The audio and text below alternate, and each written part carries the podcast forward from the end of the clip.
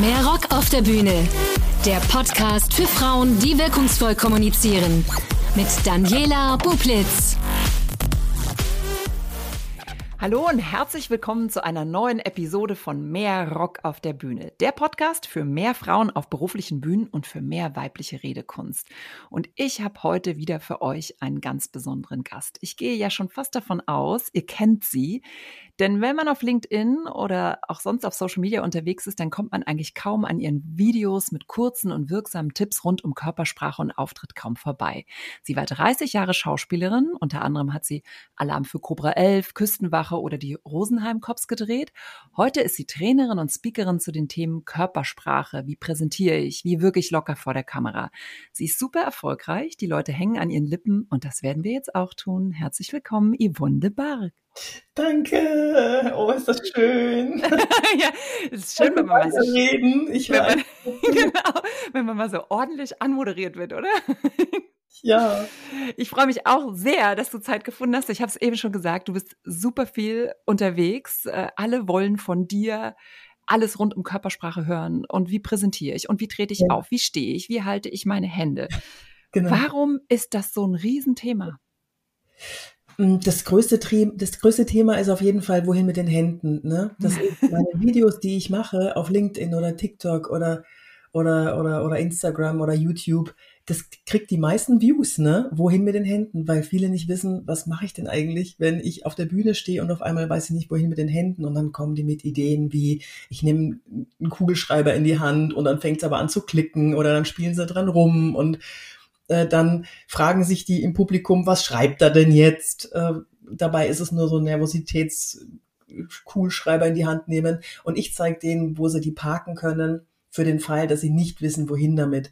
Und das ist das größte, das größte Ding. Und ich habe also diese Videos, ne, mit wohin mit den Händen. Mhm. Jeder, der schon mal eine Präsentation ohne Präsenter und ohne irgendwas in der Hand gehalten hat, der weiß genau, was ich meine. So, du gehst auf die Bühne und auf einmal, ich habe Hände, was mache ich damit? Und die parke ich den. Und ähm, diese Videos, die haben ich glaube, eins hat, also inzwischen seit Januar habe ich 17 Millionen Views auf meine Videos bekommen und die meisten davon gingen über wohin mit den Händen. Das ist so krass, ja. ja. Und ich weiß noch, die Pandemie, in der Pandemie hast du ja ganz viele Videos auch gemacht zu diesem Thema aus dem Homeoffice raus ja. präsentieren und so weiter. Ja. Und das waren, glaube ich, deswegen, weswegen ich gemeint habe, ich glaube, man kommt da kaum vorbei, weil ich kannte dich vorher, ich, ich glaube, ich hatte mal deinen Namen, aber du kamst dann so oft angespült irgendwie in diese Videos und dann habe ich ich, dann hat man ja auch gesehen, wie die da steil ging. Und ähm, ja, total, da sieht man mal, was so ein Riesenbedarf an diesem Thema ist. Ja, Körpersprache vor der Kamera, also Kamera egal in Videos, wenn die Leute jetzt anfangen, über wegen ihrer Reichweite, Sichtbarkeit erreichen zu wollen und so weiter, ähm, das wie wie bin ich denn eigentlich in so einem Video authentisch und sowas, das ist das eine. Aber was du meinst, ist, dass plötzlich alle in Videocalls äh, mhm auftreten mussten und dann hat man nur die Hälfte der Körpersprache und eigentlich noch weniger Signale zur Verfügung. Das heißt, die Stimme ist leicht verzerrt, weil die, die Mikrofone vor zwei Jahren in den Rechnern noch eine Katastrophe waren. Jetzt geht's mittlerweile. Oder dann hatte sich keiner ein Licht besorgt, sondern sitzt dann irgendwie vor dem Fenster und äh, immer dieses von oben nach unten gegucke und Daniela, ich war ja 30 Jahre vor der Kamera. Ich habe ja nichts anderes gemacht, jeden Tag, als vor der Kamera zu stehen und zu überlegen und auch den Kameramann zu fragen, wie weit, wie groß bin ich denn gerade im Ausschnitt zu sehen, damit ich weiß, sind meine Hände noch zu sehen oder wie groß muss ich die Emotionen transportieren. Und das alles, dieses ganze Hintergrundwissen, das konnte ich dann natürlich allen weitergeben. Alle, also gefühlt habe ich ich war keine Ahnung, wie viel ich geschult habe. Ich habe 1500 Trainings gegeben in zwei Jahren im Zwei-Stunden-Takt. Krass, ne? Zum Auftreten Aber. vor der Webcam. Wie kann ich meine Körpersprache einsetzen? Wie kann ich das transportieren, was ich möchte? Und jetzt muss man ja fast sagen, und man sieht immer noch irgendwie, man sieht immer noch Einstellungen, man ja, denkt, oh, jetzt haben wir schon drei Jahre, haben wir das jetzt schon geübt? und äh, selbst, selbst irgendwie beim Heute-Journal oder so und du guckst immer noch irgendwie äh, von oben in deinen ja. Laptop rein. Aber okay, anderes Thema. Das kann uns hier nicht passieren. Alle, die hier den Podcast hören, die sind unfassbar informiert. Fangen wir mal bei dem Körpersprache-Thema an. Ja. Ähm, jetzt hältst du dazu ja Vorträge, gibst Seminare. Wie spreche ich jetzt die richtige Körpersprache? Was, was, was ist da vielleicht für ein Mindset dahinter? Mal, fangen wir mal, ich weiß nicht, ob du bei den Händen anfängst oder was, was du grundsätzlich erstmal erzählst. Ich fange, eigentlich fange ich überhaupt nicht von außen an, sondern ich fange von innen an. Wenn mhm. ich die Seminare gebe, dann äh, schubse ich erstmal die Leute aus der Komfortzone und die müssen eine Spontanrede halten, dürfen eine Spontanrede halten. Und da ploppen dann Nervositätssignale raus, die normalerweise eventuell nicht rausploppen würden. Und daran arbeiten wir dann, weil ich im Laufe der Jahre genau eine Sache hat sich herausgestellt, dass die die wichtigste ist für alle. Es gibt natürlich noch so, so, so Neben, äh, Straßen und Nebenarme, aber die, die Hauptstraße ist, ich möchte bitte souverän wirken, auch wenn ich mich nicht so fühle. Aber ich möchte souverän wirken. Wie kann ich das erreichen? Und das geht. Das funktioniert. Das funktioniert von außen rangenommen, dass man sagt, wenn ich dir zeige, welche Signale du sendest, wenn du dich unsicher fühlst, dann arbeiten wir an diesen Signalen, dass du die nicht mehr machst. Und da habe ich so meine Methoden. Und dann wirkst du in Situationen, in denen du dich unsicher fühlst, trotzdem souverän. Weil das Publikum kann dir ja nur bis an die Stirn schauen und nicht rein. Und dein pochendes Herz hörst nur du manchmal lohnt sich die Aufregung gar nicht, weil wir es gar nicht wahrnehmen als Publikum. Das interessiert uns gar nicht. Wenn die Geschichte spannend ist und wenn wir, wenn wir es schaffen, unsere ähm, Begeisterung ja zu transportieren, dann ist uns das egal, ob der da vorne nervös ist oder nicht. Dann sind wir gebannt. Ja. Und das andere ist dann eben von innen, also entweder von außen, dass ich zeige, diese Signale musst du so oder so, kannst du so oder so beheben. Und das andere ist das Mindset. Wie gehe ich mit Lampenfieber und äh, Aufregung um? Das kennst du doch, ne? Mit Stimme. Es ist ja genauso, wenn du vor einer großen Moderation bist, Daniela, dann bist du ja auch, dann weißt du ja ganz genau, wie du dein Lampenfieber kontrollierst. Und du hast ja auch noch Lampenfieber, oder? Jetzt sag nicht, du hast Nee, nee, ich bin, also man ist schon dann so, man, man kommt in so einen Anspannungsmoment, aber Voll, nicht ne? mehr in so einen Blackout-Moment. Ich glaube, ja. viele, die so neu reinkommen, die haben ja so ein Gefühl, also die sind anderthalb Tage gefühlt krank und dann mhm. äh, ist das, dann haben die, sind die, glaube ich, wie so ein Film. Ich meine, so ein bisschen Film hat man, glaube ich, auch. Also ich weiß nicht, wie es dir geht, dass man auch manchmal so denkt, ach, was habe ich denn eigentlich erzählt? weiß ich Tunnel, gar nicht. Man ist dann in so einem, genau, oder so einem Tunnel, genau. Ähm, und äh, aber spannend fand ich eben, was du auch gesagt hast mit diesen Ner Nervositätssignalen, mhm. dass man, ähm, dass man die sieht und dass man die dann abstellen kann. Was mhm. wäre das dann? Äh, kannst du da mal ein Beispiel nennen, wo du sagst, ah, das siehst du dann und in dem Moment, wo man es wahrnimmt, kann man es dann schon abstellen. Also mhm, was genau. machen die Leute denn so? Ja, bevor ich das erzähle, ganz kurz, du hast mich gerade erinnert an eine Geschichte. Ich war ja wahnsinnig lampenfiebrig früher, als Kind schon. Und ich musste turnen zu einer Meisterschaft gehen. Und ich bin, ich hoffe, meine Eltern hören nicht zu, ich bin nachts im Schlafanzug, als es geschneit hatte, das war ungefähr zehn Zentimeter Schnee, bin ich nachts um elf raus und bin immer ums Haus gelaufen mit nackten Füßen durch den Schnee in der Hoffnung, dass ich bis zum nächsten Morgen krank bin und nicht zu der Meisterschaft muss. Ich war topfit, weil ich so ja, genau, so voll, voll abgehärtet. Ja. ja. okay, also die Nervositätssignale. Naja, der Klassiker ähm, ja. Ah, okay, ja. Ja, das, manchmal ist es zu inflationär. Es gibt sogar jemanden, der hat das mal ausgerechnet, wie viele Äms kommen dürfen und wie viele nicht. Und das waren sowas, wenn ich mich richtig erinnere, zwei bis drei in der Minute dürfen kommen. Alles, was drüber ist, wirkt inflationär. Ich finde immer, es gibt Äms, die sind sehr deutlich und störend und es gibt Äms oder Ö oder sowas, so, so Laute, die sind nicht so störend. Aber das finden wir raus in den Seminaren und dann, dann arbeiten wir dran. Das Einfachste, ein Äm wegzubekommen, ist, es wegzulassen. Und ich habe mir, es ist jetzt wirklich so. ja, genau. Also, Lass es doch weg. ja, mit der Stimme nach unten gehen am Satzende, anstatt nach oben. Mhm. Wenn man nach oben geht, dann muss ja die Lücke irgendwie gefüllt werden. Äh, und wenn man nach unten geht, dann nicht. Und ich hatte ganz schlimmes Ähm und Ja. Ich hatte, entweder habe ich meine Lücke mit Ähm oder Ja gefüllt, ja, ja, und habe es mir abgewöhnt, indem ich in dieser Pause, die das Ähm gekommen wäre, habe ich Punkt Pause gedacht. Hm. Das hat mir geholfen, dieses, diese Pause auszuhalten. Das war cool. Also mit der Stimme am Satzende nach unten gehen und dann. Punkt Pause. Aber glaubst du, dass diese Amps kommen, weil man weniger vorbereitet ist? Also manchmal denkt man ja auch bei so manchen, ach komm, jetzt hättest du auch mal einen Text dir vorher überlegen können, dann wären vielleicht weniger Amps drin. Oder sagst mhm. du, nee, das ist dann doch, weil man da so Blackout-mäßig gar nicht mehr weiß, wo man hinkommt? Mhm. Ähm, ähm. Jetzt höre ich's. ja, genau. Getroffen, weil ich, ähm, ähm, weil ich, ähm, ähm, ähm, weil wenn jemand sicherer ist in dem, was er sagt, dann mhm. kommen die Aims weniger. Das stimmt. Und in den Momenten, wenn wir zum Beispiel eine Frage stellen aus dem Publikum, demjenigen, der gerade vorne präsentiert, und der ist nicht hundertprozentig firm in der Antwort, dann kommen die Aims auf einmal wieder. Also es ist da schon eine Korrelation da. Und hier hilft nur eins, das ist auch ein mega Trick, den, mit dem ich irgendwann mal habe ich mir den, habe ich den gehört und habe den angewendet. Ich stelle mir vor, ich bin ein Professor. Und das, was ich sage, ist richtig und hat eine Bedeutung.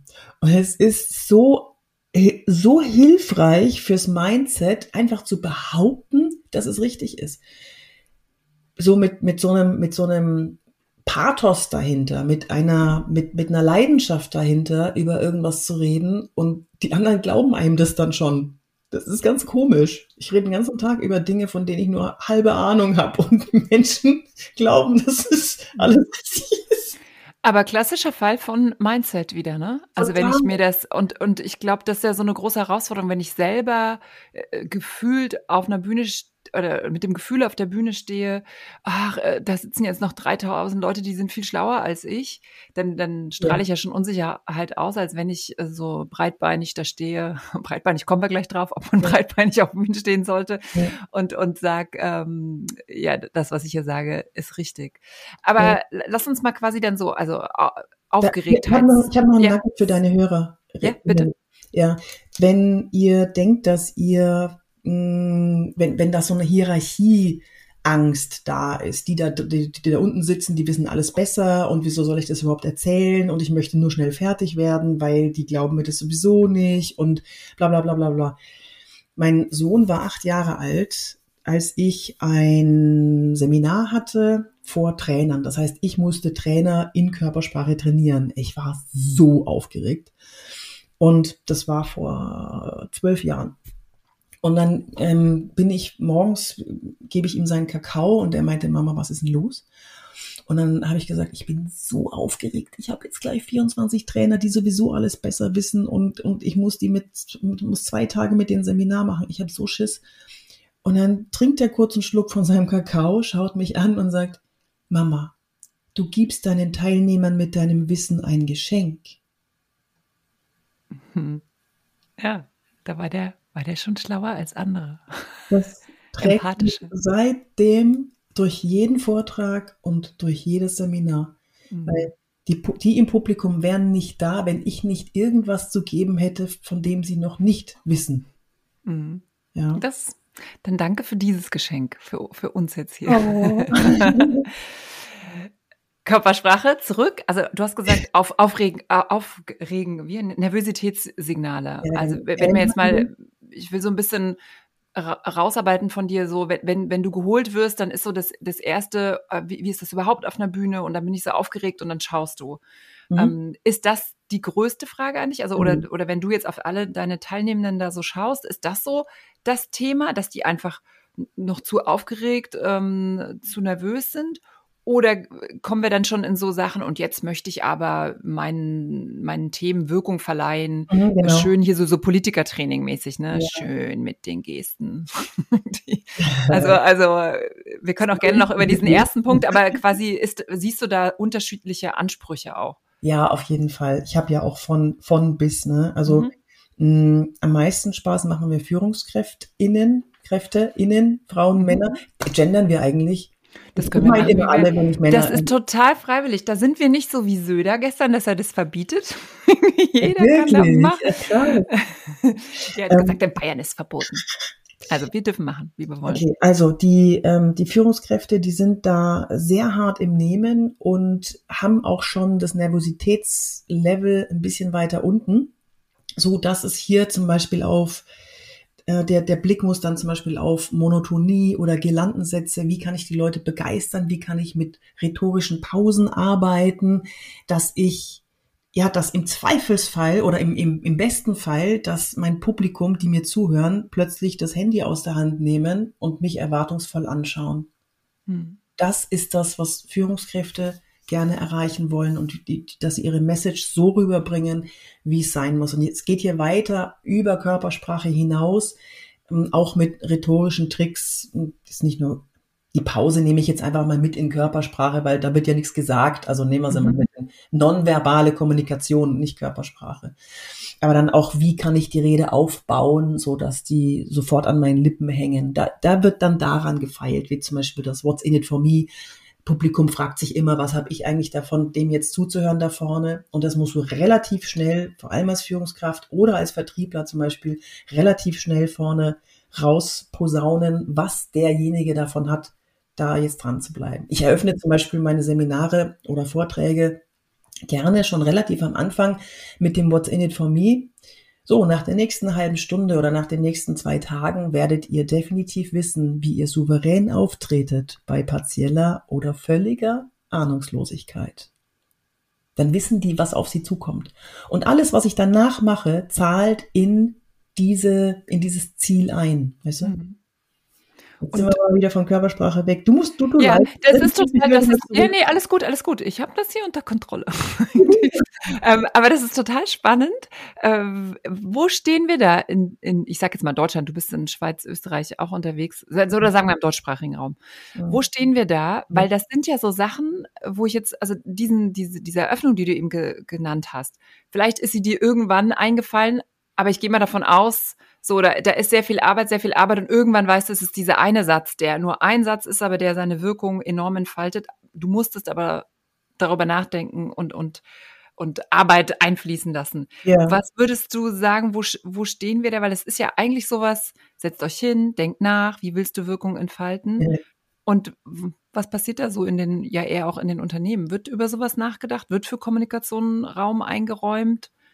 Also ja, ich komme ja für Kommunikation und für Menschen, die sich fragen, warum hören mir denn die Leute nicht zu, wenn ich präsentiere? Wie kann ich die denn begeistern? Also mhm. nicht nur das Lampenfieber, was du vorhin angesprochen hast, das ist ja der eine Part und dann, wie kann ich das auf das nächste Level heben? Wie kann ich denn, wie kann ich die überzeugen und begeistern? Mit meiner eigenen Authentizität. Wobei über Authentizität, ich weiß nicht, ob du das noch eingeplant hast, das ist ein ganz, ganz schwieriges Thema. Da möchte ich, äh, ich, ich notiere es mir, weil darüber sprechen wir, ja, unbedingt. Ja, sehr gut, ja, sehr gut. Das ist ein ganz wichtiges Thema, weil viele denken, sie müssten authentisch sein auf der Bühne. Mhm. Ich hatte gestern erst ein Seminar, da war jemand situationsadaptiv authentisch, nämlich hatte diesen, das kennst du, ne, dies, man hat dann auf der Bühne so einen Sende, man ist im Sendemodus. Mhm. Man ist in einem, in einem anderen, in so einem Präsentationsmodus. Ne, du bist in einer, in einer Rolle dessen, der präsentiert. Wenn ich auf der Bühne exakt genauso wäre, wie wenn ich zu Hause den Müll raustrage, dann interessiert das keine Sau. Du musst von der Ausstrahlung her ein bisschen mehr geben. Du musst mhm. ein bisschen mehr connected sein mit dem, was du sagst. Verstehst du, was ich meine? Ja, ich, ich verstehe es total, ja. Ja, genau. Und deswegen. So, was war jetzt mit dem? Also was war mit dem? Der? Ja, und der hat es, der hat es tatsächlich geschafft. Der war im so in, wenn wir uns in, der, in den Stühlen unterhalten haben, wenn er Feedback gegeben hat, war der ganz anders als auf der Bühne, aber nicht wertend, also nicht, nicht negativ oder positiv, sondern der hatte plötzlich eine Sendekraft mhm. und hat uns erreicht und es war ihm wichtig, uns zu erreichen, alle gleichzeitig zu erreichen. Und er hat ähm, hinter, also wir haben ja immer so einen Stuhlkreis und er hat hinter den Stuhlkreis gesendet. Nicht, hm. nicht so, dass die Kraft vor die Füße fällt bei uns, wenn wir da sitzen, mhm. sondern dass es noch weiter trägt. Und das war ganz toll. Das war Magie. Ganz toll. Aber äh, super, dass du gerade Magie sagst, weil meine Frage würde nämlich jetzt sein, dass dann Leute denken, äh, ach, das, das ist, weil er das einfach so kann. Ist ihm in die Wiege gelegt worden? Nein, keiner kann reden. Das geht nicht. Äh, Obama hat ganz, ich weiß nicht, ob du da, ob du da, ob du das, das schon mal. Ja, dass der hast, so oder? trainiert ist, ja. Ja, ja, der hat, das sind Skills. Die Skills kann jeder lernen. Jeder mhm. kann begeistern. Du, ich habe ITler, ich habe, ich habe Juristen, ich habe, ich habe, was weiß ich, ich habe Steuerberater. Die gehen alle raus und und wissen, welche Skills sie noch formen müssen oder eben dann auch nicht nach den zwei Tagen, ähm, damit sie begeistern können. Jeder kann das. Das sind Skills. Das sind äh, Pausen, die richtige Haltung. Ich erzähle mal ganz kurz noch eine kleine Geschichte. Mhm. Ähm, ich war eingeladen beim RTL Spendenmarathon, um eine kleine Rede zu halten. Das war so ein im, im Kontext einer, wie sagt man das, so ein Speaker-Event. Ja, und mhm. alle Speaker haben dann so eine Rede gehalten. Und mein Slot war zehn Minuten und es hieß, ja, wir haben da nur eine Kamera, kommt mal zu uns zur RTL, ihr könnt da einen Raum haben, wir machen, wir streamen das online und da könnt ihr Spenden generieren. Ja, jeder, der sich da einschaltet und euer Wissen anzapfen will, der soll ein bisschen was spenden. Bin ich hingegangen, habe meinen Sohn mitgenommen, war der 19. Ähm, dass er ein bisschen Social Media macht, gehört ja dazu. Und dann war, bin ich reingekommen zu RTL in Köln und dann auf einmal wurde ich in die Maske gebracht und ich so, hey, Mann, doch nur einfach eine kleine Rede sein und man eine kleine Kamera und setzt dich da wie zu Hause vor die Webcam oder was. Maske, Haare onduliert, dies und das. Und dann kommt der Aufnahmeleiter und sagt, ja, dann gehen wir jetzt ins Studio. Daniela, ich bin ins Studio gekommen. Das war das, das, war das richtige Studio mit sieben Kameras. Ich, mm. Mir ist mein Herz in die Hose gerutscht ich, ich wollte wieder gehen. Ne? Ich so, oh Gott, nein, ich hab, oh Gott, ich habe also, gar nichts vorbereitet. was soll ich denn sagen? Ich hab, äh, nein, meine Knie wurden weich. Ich, vielleicht kennst du das Gefühl, so wenn du völlig überrascht bist und überfordert und erstmal irgendwie zur Ruhe komme. Und ich war, ich habe wirklich gezittert. Ich habe kalte Hände gehabt. Ich habe gezittert. Ich habe und dann ging es ganz schnell, ging es schon so, so Yvonne, jetzt geh mal da vorne hin.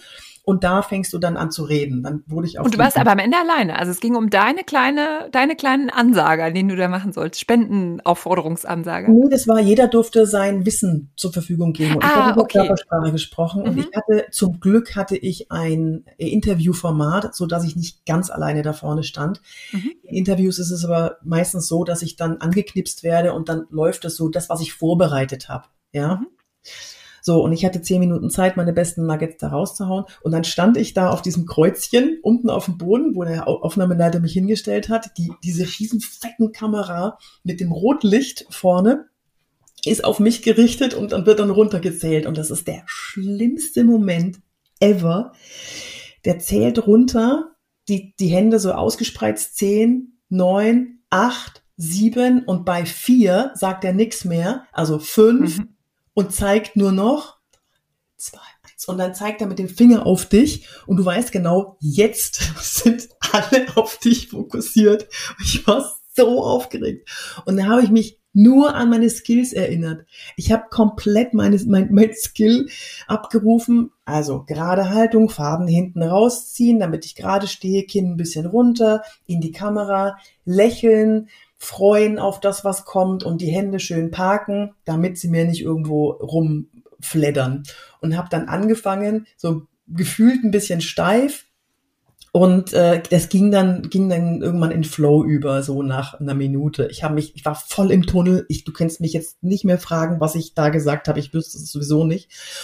Und nach den zehn Minuten bin ich dann äh, von der Bühne runter. Dann kam der nächste schon drauf und ich gehe zu meinem Sohn Dorian und frage ihn, Dori, von eins bis zehn, wie aufgeregt habe ich gewirkt? Und dann sagt er, null?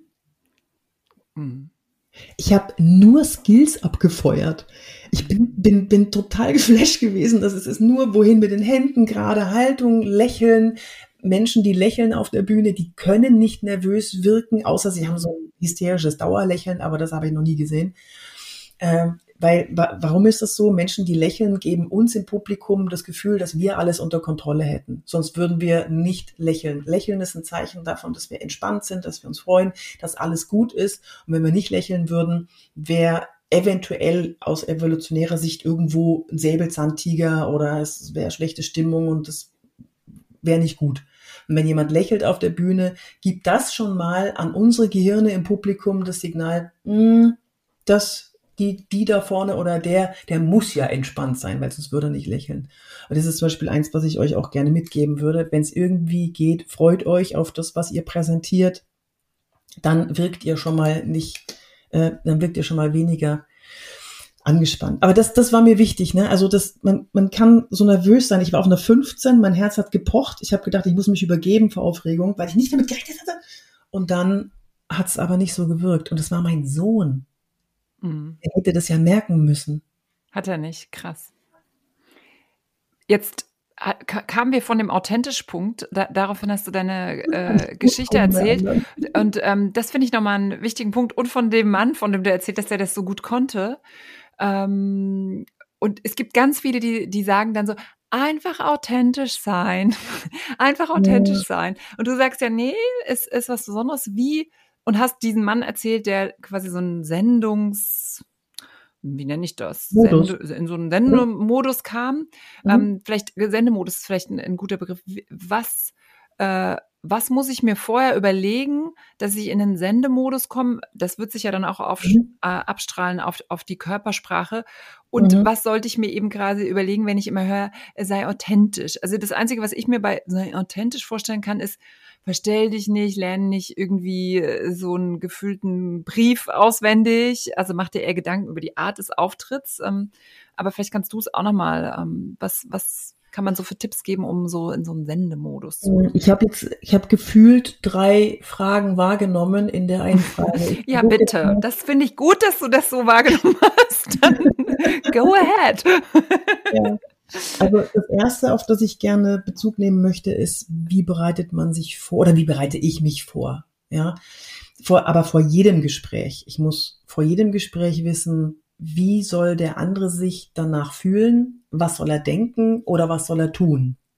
Oder wenn es mehrere Sachen gibt, alles zusammen, die drei. Darüber muss ich vorher nachdenken, weil es nicht darum geht, wie ich mich fühle, null. Es geht nur darum, wie fühlt der andere sich. Mhm. Wie kann ich den anderen glücklich machen? Der Wurm muss dem Fisch schmecken und nicht dem Angler. Ja. Und deswegen ähm, wie soll der andere denken, fühlen oder handeln? Liste abhaken. Also das ist, das ist zur Vorbereitung. Ah, und noch zur Vorbereitung, um komplett abzuliefern, um in diesen Sendemodus zu kommen. Hm, Punkt eins, ich mache vorher vor Vorträgen oder vor wichtigen Gesprächen, mache ich immer ein, versuche ich immer einen Termin zu machen, wo ich schon mal mich auf ein Level hochfahren kann. Selbst wenn ich um 8 Uhr früh einen Online-Vortrag habe, und da stehe ich dann natürlich auch, damit ich schon in einer anderen Energie bin. Aber dann muss mein Mann leiden beim Kaffee morgens, weil ich ihm dann zutexte mit irgendwas, damit ich in diesen, in diesen Professormodus komme. Mhm. Ja? Dann, manchmal muss sagt er dann, hey, du bist jetzt nicht auf der Bühne und ich so, doch, ich muss jetzt schon auf dich, ich muss jetzt schon mich mal in diesen Modus begeben, mhm. damit das nicht so unterspannt anfängt, die, mhm. die Rede. Ich muss ja weiter oben schon einsteigen. So, das war das. Ähm, und ich hüpfe vorher. Wenn ich nicht gut drauf bin, ich hüpfe vorher 30 Sekunden auf der Stelle, aber so weit vorher, dass ich nicht hechelnd auf die Bühne oder vor die Kamera gehe. Mhm. Damit ich in eine, in ein Energielevel komme. Ja. Das ist, ähm. das ist Sendemodus quasi? Oder das war jetzt Vorbereitung noch? Vorbereitung, um im Sendemodus auf Level 8 mhm. Motivation einsteigen zu können. Mhm es gibt viele, die fangen, also ich habe das unterteilt in so eins bis zehn Motivationsmodus, also Level, im Motivationslevel, die Motivationsschraube. Und wenn jemand zum Beispiel Girlandensätze macht, ne? Hm. Ich beschreibe es mal kurz für euch. Das ist, wenn jemand so redet und dann geht es immer von unten nach oben und dann beschreibt er, dass es draußen geschneit hat und dann sehen wir jetzt beim Modul 1 haben wir dann die, die und die Zahl und dann haben wir da, da, da, da. Es sind so Gelandensätze, es geht uh, uh, und das ist definitiv Motivationsschraube auf Level 2. Und da wird langweilig. Mhm. Und wenn man die Skills mit rhetorischer Pause oder ähm, Modulation, dass man manche Wörter betont, die einem wichtig sind, wenn man das höher dreht, dann geht das automatisch also das, äh, wenn man das nutzt, dann geht's automatisch, so wie ich jetzt, ist das, das bin jetzt auf Motivationsschraube, ich würde mal sagen, sechs, sieben, vielleicht sogar acht, weil ich so viel Kaffee getrunken habe. Ja, und das geht. Das geht, ähm, wenn ich das jemandem sage, dreh mal die Motivationsschraube höher. Ey, das funktioniert so gut. Auf einmal kann der mich begeistern, wenn er begeistert ist. Und äh, du hast ja gerade gesagt, ITler oder ich habe jetzt gerade so überlegt, es gibt ja so Menschen, die einfach vom Naturell eher introvertierter sind. Muss jetzt nicht ja. jeder ITler sein. Ja. Ähm, ist dann bei denen Stufe 8 eine andere Stufe 8 als bei dir Stufe 8? oder? Ja, also sind die dann, also, ne? Ja, klar. Du, ich bin ja Schauspielerin. Ich habe ich hab ja keine, ich habe keine Angst vorm Scheitern. Ich habe die Lust am Scheitern. Mhm. Meine, meine, meine, Tochter hat mich, die ist, die ist 21 und wir saßen auf dem, auf dem Sofa, haben Tee getrunken und dann habe ich so, habe so blöd gelacht und dann meinte sie, Mama, seit wann bist du eigentlich so? Und dann habe ich gesagt, ich, ich habe ich hab die Lust am Scheitern, ich habe die Lust am Blödeln, ich mache mir nicht so viele Gedanken, was die anderen über mich denken.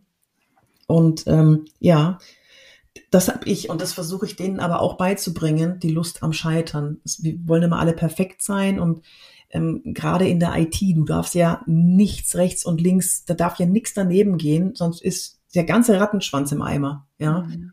Und du musst extrem korrekt sein und dann wollen die auch perfekt abliefern und haben keine Lust am Scheitern. Aber das ist vielleicht echt ein wichtiger Punkt auch für das für Auftritt, ähm, dass das ist ja dieses Gefühl, ich bin da in der Prüfung. Also ich vergleiche das oft mit diesem, wann, wann haben wir gelernt, vor Publikum zu sprechen in der Schule? Und dann war das immer verbunden mit lerne XY, informiere dich über den Igel und dann präsentiere die Fakten über den Igel. Und das ist ja immer so ein, und jetzt muss alles richtig sein und es geht eigentlich gar nicht ums Senden und Beeinflussen, es geht ums, du stehst da und präsentierst Fakten. Und du hast eben auch so gesagt, äh, was soll der andere denken, fühlen, handeln? Mhm. Eigentlich sind wir gedrillt auf, der andere soll das, was du richtig gesagt hast, richtig aufnehmen. Ne? Da mhm. geht ja überhaupt nicht um Fühlen, um Beeinflussen irgendwie. Ähm, wie, wie, siehst du das? Ähm, ja. Äh, sind wir da alle falsch? Also muss ja, dieses Scheiter, die, sagst du das dann vielleicht auch Führungskräften, das ist okay, wenn sie scheitern, wenn sie vor ja, ihrem genau. DAX-Unternehmen ja, Aufsichtsrat ich sage dann, Perfektion weckt Aggression. Keiner will eine perfekte Führungskraft. Ah, I love it. Sein. Perfektion weckt Aggression. Ähm, das ist vielleicht auch ein guter Punkt für Frauen. Fällt mir gerade, ja, wir reden auch, ja gleich noch über Frauen. Ja, Weil wenn Fall. einer perfekt, dann sind das oft Frauen, die sich eine unfassbare Arbeit machen, dann perfekt sind. Und jetzt sagst du schön. Perfektion mhm. weckt Aggression. Was nie vergessen werden darf, ist, das ist wirklich das What's in it for me. Wenn ich jetzt an den Igel denke, mhm. ich würde mit einer Story anfangen in so, ich war gestern draußen, weil es ein Geräusch gab. Und das Geräusch war so ein Rascheln im Busch. Und dann bin ich hingegangen, da kam so ein kleines, kleines, rundes Ding im Dunkeln. Dann habe ich meine Handytaschenlampe angemacht und habe gesehen, da kommt eine Mama und hinterher kommen so ganz kleine Igelchen und die sind über die Straße gelaufen. Igel, bla bla bla. Und dann bist du schon, dann hast du die mhm. schon ins, Bild mit reingezogen und, und kannst schon, und dann müsstest du relativ schnell auch bringen, was ist das, what's in it for me? Genau, was soll ich dem zu essen geben? Igel essen. so. Ja, oder Igel schützen oder sowas, ne? Das ist mhm. ja was auch immer. Ja. Und dann am Schluss nochmal, wie können wir die, wie können wir dieses Bild öfter sehen? Weil die Igel, keine Ahnung, sind Naturschutz, bla bla bla, wie können wir das öfter sehen? Das können wir nur öfter sehen, indem wir das und das und das und A und B und C machen. Dazu müssen wir wissen, dass sie mhm. Winterschlaf, bla bla bla bla bla. Und am Schluss endest du nochmal mit dem What's in it for me oder der Vision. Und deswegen lasst uns bitte das nächste Mal, wenn wir einen Igel sehen, keine Milch hinstellen und da, da, da, damit oh, wir. Das ist schön. Ja, mega. Babys und jetzt kommt, jetzt kommt wieder eine Gegenstimme, äh, um dich zu challengen. Jetzt könnte ja sein, ja, aber so Geschichten, also man weiß ja Storytelling und so, ist aber auch, das ist so einfach, wissen Sie, äh, Frau de Barg, da sitzen, da sitzen, ah, die sind, die sind alle promoviert. Den kann ich jetzt nicht mhm. mit so einer Igelgeschichte kommen. Ja. Also mit hier so, dass ich in den Wald gegangen bin. Also da, die, die, zu niedriges Niveau. Was antwortest du dann? Dann sage ich, jeder liebt Geschichten. Ja. Jeder liebt Geschichten und jeder hasst langweilige Präsentationen. Ja. Und es, ich habe noch nie erlebt, dass jemand, wenn jemand mit einem Präsenter in der Hand schon auf die Bühne kommt und sagt, ich werde heute eine Präsentation halten mit dem Thema bla bla bla. Ich habe noch nie erlebt, dass die Leute dann jetzt sich schon aufrichten, die Münder und, und mhm. Augen aufreißen und ihr Handy weglegen. Im Gegenteil. Im Kopf beginnen alle in diesem Moment die Katze unterm Tisch zu schamponieren oder zu überlegen, was kann ich bei Amazon shoppen gehen. Ja, das stimmt. Stattdessen, stattdessen rein, ich sage immer, dass, also Gibt's was anderes als Arschbombe? A-Bombe ins Wasser, alle nass spritzen am Anfang einer Präsentation und mhm. saug die rein. Dann hast du dann, was du dann hast, ist die Aufmerksamkeit. Und dann hören sie dir zu. Ja. Und dieses, ich werde heute eine Präsentation halten mit dem Thema, bitte streicht alle diesen, diesen Satz. Das ist ein Kill Your Darling Satz. Kill Your Darling. Mm, ich, die wissen alle, dass du da stehst, mhm. werde eine Präsentation halten. Ja, ja, das wissen wir bereits mhm. mit dem Thema. Das Thema steht drin. Und heute, auch, auch interessante Information, wir wissen, dass heute heute ist. Mhm. Das ist so ein uh, Satz. Ah. Und das What's in it for me selbst, also als Frau, als Mann, egal, das What's in it for me ist das Wichtigste. Das selber eine Vision haben, selber wissen, was will der andere, was kriegt der andere raus, hinten bei der Präsentation. Darüber, warte mal, das, genau, das hat mich vorhin so getriggert, als du gesagt hast, die Führungskräfte, die liefern dann ab und machen und A und B. Und dann frage ich immer, ja, ähm, was willst du denn, was ist denn für mich dabei drin, wenn ich dir zuhöre? Weißt du, was ich immer zu hören bekomme? Ja, ja äh, sie sind dann informiert. ja, das ist gut. Ich sage, ja, danke, dann schick mir ein PDF, dann kann ich das in der Sauna lesen. Also es ist nur informiert. Wir wollen überzeugen. Präsentationen werden gehalten, um Menschen zu überzeugen mhm. oder um klar zu machen, also dass sie denken, fühlen oder handeln. Mhm. Das finde ich einen wichtigen Punkt. Äh, dieses, es gibt nicht Sender, Empfänger und der, der, äh, der, der Empfänger empfängt so wie der Sender, äh, so nach dem Motto, hier ist die reine Information und du nimmst sie bitte genau so auf. Ähm, und wie gesagt, dann kann ich es auch lesen. Also mhm. dann habe ich es ein bisschen reiner. Lass uns noch mal zu deiner RTL super Aufgeregtheitsgeschichte zurückkommen. Du hast dann die Formulierung benutzt und dann äh, rufe ich alles ab und weiß, was mhm. ich mit meinen Händen mache. Ja, was mhm. mache ich denn mit meinen Händen?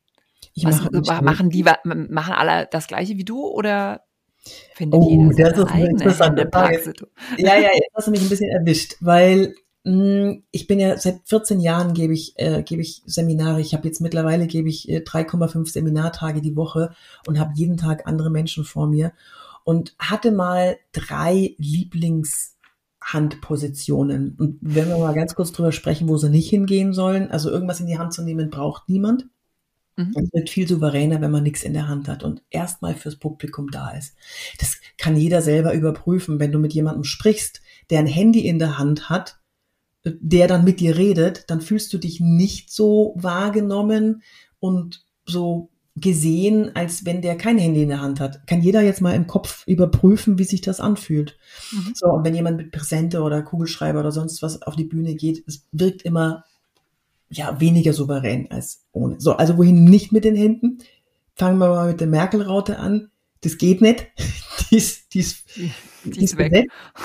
weg. das geht nicht, das ist, funktioniert nicht. Ähm, dann hinter dem Rücken nicht, verschränkt nicht. Und dann gibt es die V-Haltung, wo wir, ich nenne sie V wie, Achtung, Feigenblatthaltung. Wow, Brüller. V-Haltung, das ist so eine Ich muss, ich muss dich sogar kurz nachdenken, so, äh, äh. Ja, das ist, wenn man die, die, die Hände so nach unten vor das Gemächt oder vor die, du weißt schon. Ach so, also, ach diese, ja, ja, ja. Vor nee, Feigenblatt, da wo es Feigenblatt ja, ja, ja, genau, ja. Hin. Warum ist es problematisch? Weil man in dem Moment sich kleiner macht und man schützt nicht nur die, die, die Weichteile, sondern man schützt dann auch seine, seine Nierchen. Also mit dem Ellbogen, die Oberarme sind ja dann dran gepresst an den, mhm. Körper und damit schützt man so einiges. Und unser Gehirn ist darauf programmiert zu sehen, ob sich jemand schützt oder nicht, also das unbewusst wahrzunehmen, um selber einzuschätzen, bin ich hier in Gefahr oder nicht. Mhm. Wenn sich jemand offen gibt und locker, dann signalisiert er an unser Gehirn, ey, alles cool hier, kannst dich entspannen. Und wenn wir uns mhm. entspannen, können wir uns gut auf das einlassen, was er erzählt. So. Dann gibt es die W-Haltung die, ich nenne sie auch die Bitte tu mir nicht weh Haltung. Das ist, wenn die Hände zusammengenommen vor den Solarplexus wandern. So mal alle mal vorstellen. Wenn das jemand macht, dann sieht das aus wie ein W mit den Armen. Mhm. Ein großes ja. W. Genau, und deswegen sage ich die Bitte tu mir nicht W-Haltung. Und das ist auch ungünstig, weil auch hier die Arme wieder an den Oberkörper rangehen, die Nierchen schützen, also Schutzhaltung und der Solarplexus wird geschützt. Das wirkt auch unsicher, auch wenn man sich vielleicht gar nicht so fühlt. Ja, darauf kommt es überhaupt nicht an. Und ähm, deswegen Schälchen und Fäustchen, ein Schälchen machen mit der einen Hand, ein Fäustchen mit der anderen, die vorm Bauchnabel parken und gut ist. Ja. Das machst du? Ja, das, das habe ich weitergegeben. Das hat sich jetzt in den letzten Jahren so etabliert. Ähm, dann gibt es noch die Deckelchen, Deckelchen. So eine, also mm, ja. würde und dann so, das wirkt eher mütterlich, kann man auch machen, so, hey, liebes Team, schön, dass ihr da seid und so weiter. Da wirkt Deckelchen, Deckelchen, das kann man, was wichtig ist, nicht jede Haltung funktioniert für jeden. Mm, ja. Man kann nicht Copy-Paste eine Haltung nehmen und die funktioniert für jeden. Und Achtung, bitte nicht missverstehen, das ist nur eine Parkhaltung. Das ist nur die Ausgangshaltung, um dann von dieser Haltung besser äh, ähm, gestikulieren zu können. Ja, ah, das ist ein guter Punkt. Darf man gestikulieren? Ja, nein. Natürlich. Ja, ne? Finde ich auch. Natürlich. Es ist nicht so, dass man irgendwie sagt, ja, bloß, sagen man, hört man manchmal, aber auch nicht, nicht fuchteln, nicht bewegen, nicht Ach irgendwie. So, ja, genau. Ähm, Gest, gestikulieren im Sinne von Fliegen verscheuchen, nein. Repetitive Bewegungen im Sinne von Metzger oder dieses Hacken mit den Händen. Das machen die Politiker immer, um zu sagen, ja. dass es, die sind doch auch alle trainiert, oder? Wer hat denen gesagt, dass sie mit dem Zeigefinger immer von oben nach unten machen sollen? Ja, darf ich was zu dem Zeigefinger ja, sagen? Bitte. Ach, herrlich. Und zwar ähm, gibt es trainierte Politiker, da müsst ihr mal drauf achten, wenn ihr die seht, die eigentlich den Zeigefinger machen wollen würden und denen hat man es aber abgewöhnt. Jetzt machen die folgendes, die krümmeln so den Zeigefinger ein, dass der nur noch zur Hälfte zu sehen ist und ne, so wie so ein, wie so ein Schneckchen und machen dann die gleiche hackende Bewegung weiter. Das sieht furchtbar aus. Was funktioniert ist aber, wenn mir der Zeigefinger rausrutschen sollte, dann merke ich ja, dass der Zeigefinger ist, dann lege ich den Zeigefinger auf den Daumen und aus der Zeigefinger lehrenden Position äh, Geste wird eine Präzisionsgeste. Mhm. Hast, hast, du mal mitgemacht? aber, aber warum, was ist daran Präzision? Ne, leg mal deine, deinen Zeigefinger, also mach eine Faust und Zeigefinger ja. und Daumen aufeinander, wie so, ein, wie so ein ganz, und dann, dann so präzise. Wenn man, wenn man das Wort präzise mit einer Geste unterstreichen würde, dann wäre das diese Geste. Und das ist viel besser als der lehrende Zeigefinger. Mhm. Und dieses von oben nach unten? Also mache ich das dann immer noch mit der Präzisionsgeste? Ich sage Ihnen, so geht's nicht weiter. Wenn, wenn, das, wenn es sein muss, ja. wenn es halt nicht so weitergehen soll. Ja. Aber das führt mich direkt nochmal zu dem Punkt. Äh, trainierst du Gesten? Also gibt's das noch? So, wenn man jetzt so alte Bücher sich anguckt, ne? Ja. Da gibt's ja, ich weiß gar nicht, ob der Sami Molcho heißt er, ne? Ob der das viel, da gab's ja dann immer so diese schönen alten Fotos, die da noch drin waren. Und dann war das so, so, die Geste heißt das. Ne, ne, ne, meint das. Also gar nicht so nach dem Motto, ich guck von außen drauf und sag, das wird ja dann oft so, äh, keine Ahnung, bei Prinz William, so, oh, der fühlt sich so und so, das sehe ich, das sagt die Körpersprache-Expertin, weißt du so. Und mhm. dann gibt's aber die, die irgendwie, weil ich jetzt mit ganz viel Nachdruck dem Team sagen muss, dass das mit dem Umsatz wirklich höher gehen muss, was, weiß ich nicht, ob dann du gefragt wirst, welche Geste kann ich dann machen, damit allen klar ist, dass sie ab sofort viel mehr arbeiten sollen als noch im letzten Jahr. Ja, da sind zwei Antworten drin. Das eine ist, ich differenziere, also man, man generell muss man differenzieren zwischen ähm, Körpersprache lesen, unbewusste Gesten und wenn ich auf der Bühne gestikuliere. Ja, mhm. das die, die Gesten, also ich wurde jetzt auch von, von, nicht jetzt, aber von NTV wurde ich fürs Kanzlerduell, wurde ich zur, ähm, zur Körperspracheanalyse geholt, dann wurde ich jetzt nochmal gerade irgendwie vor ein paar Wochen zur Körperspracheanalyse geholt. Das ist ein komplett anderes Thema als das bewusste Gest Gestikulieren auf der Bühne. Mhm. Ne? Mm, das, zu dem bewussten Gestikulieren auf der Bühne, ja, drei Sachen dazu. Das eine ist, wenn jemand gar nicht gestikuliert, fehlt es an der Motivationsschraube. Mhm. Die, wenn du die höher drehst, dann automatisch fängst du an, mehr zu gestikulieren.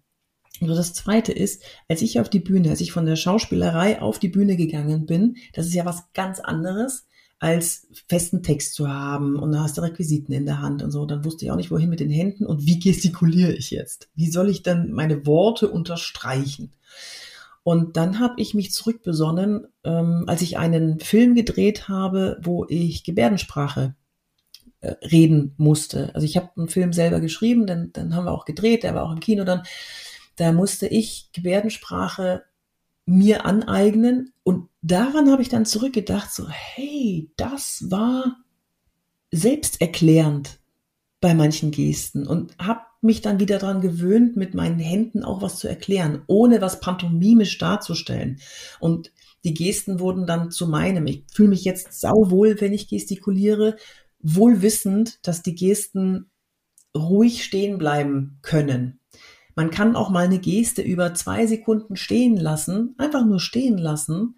Und das stört überhaupt nicht. Im Gegenteil, das, das wirkt eher noch souverän und durchsetzungsstark, mal eine Geste stehen lassen zu können. Mhm. Das zweite, Semi Molcho hat damals schon gesagt, Handflächen nach oben, wenn ihr gestikuliert. Alle anderen sagen jetzt mittlerweile, ja, das könnte bedeuten, dass äh, wir da keine, also wenn, wenn wir die Handfläche zeigen, dann zeigen wir damit, dass der andere keine Waffe in der Hand hat. Mhm. Also ich war selber in der Steinzeit nicht dabei. Ich habe auch recherchiert. Ich habe nicht herausgefunden, wo, woher es dieses, wer diese Idee kam. Es irgendwie es klingt sinnig und deswegen haben es alle übernommen. Fakt ist, und das ist für mich das Wichtigste, ja, es wirkt auf mich freundlicher, wenn jemand die Handflächen nach oben hat beim Gestikulieren als nach unten. Ja, ich, überlege gerade, ich mache das gerade so parallel, weil wie, ich weiß gar nicht, wenn ich rede, habe ich, aber was meint nach außen, aber nicht so, dass das Publikum das richtig sieht. Man ist doch so leicht schräg zum Körper, oder? Wenn ich jetzt so mache. Ja, wenn du zum Beispiel sagst, herzlich willkommen und dann machst du so eine herzlich willkommen. Das stimmt, ja, dann macht man es ein bisschen nach außen zu denen. Ich habe keine Waffen. nach oben. Ja, das stimmt. Die Handfläche nach oben, ne? Ja, das stimmt. Und das, mhm. das, das dritte, ähm, wo, wenn ihr Königsklasse gestikulieren wollt, macht es bitte von rechts nach links fürs Publikum. Ach, stimmt, das habe ich bei deinem Vortrag auch so. Das, das war, da habe ich tatsächlich auch gedacht, ah, das ist so ein kleiner super, super Tipp, so, so. Tipp. so. Ja, Next Level. Das ist wirklich so. Das ist, also das, man denkt da überhaupt nicht dran, aber wir müssen alles tun, damit das Gehirn des Publikums sich komplett darauf einlassen kann, was du erzählst.